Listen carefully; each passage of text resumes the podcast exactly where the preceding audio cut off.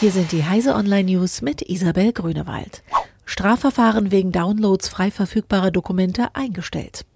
Ein 19-jähriger Teenager im kanadischen Nova Scotia kann aufatmen. Die Polizei in Halifax lässt den Vorwurf des Computermissbrauchs fallen. Der junge Mann hatte Dokumente vom Informationsfreiheitsportal der Provinzregierung heruntergeladen. Darunter waren auch circa 250 Dokumente, die nicht für die Öffentlichkeit bestimmt waren.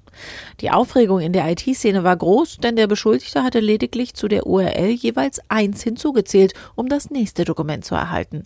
Passwortschutz gab es keinen und die 250 Dokumente mit persönlichen Daten waren nicht gesondert gekennzeichnet.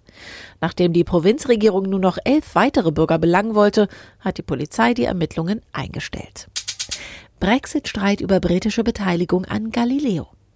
Nach dem Brexit könnte Großbritannien den exklusiven Zugang zum Satellitennavigationssystem Galileo verlieren, auf den unter anderem das Militär angewiesen ist. Die empörte Drohung aus dem Königreich notfalls eine eigene Alternative aufbauen zu wollen, wird in Brüssel nicht wirklich ernst genommen, berichtet nun Politico.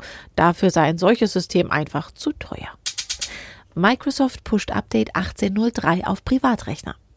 Windows-Anwender sollten sich darauf einstellen, dass das fünfte große Windows 10 Update fällig wird. Nutzer, die automatische Updates für ihre Windows 10 Installation aktiviert haben, erhalten eine Benachrichtigung, sobald die neue Version für sie verfügbar ist. Sie können dann den Zeitpunkt wählen, an dem die Installation gestartet werden soll.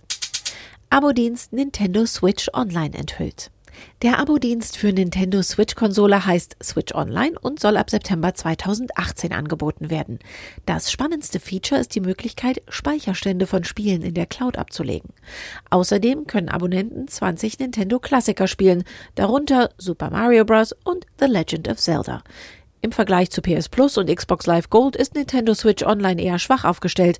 Dafür kostet der Dienst nur 20 Euro im Jahr. Diese und alle weiteren aktuellen Nachrichten finden Sie auf heise.de.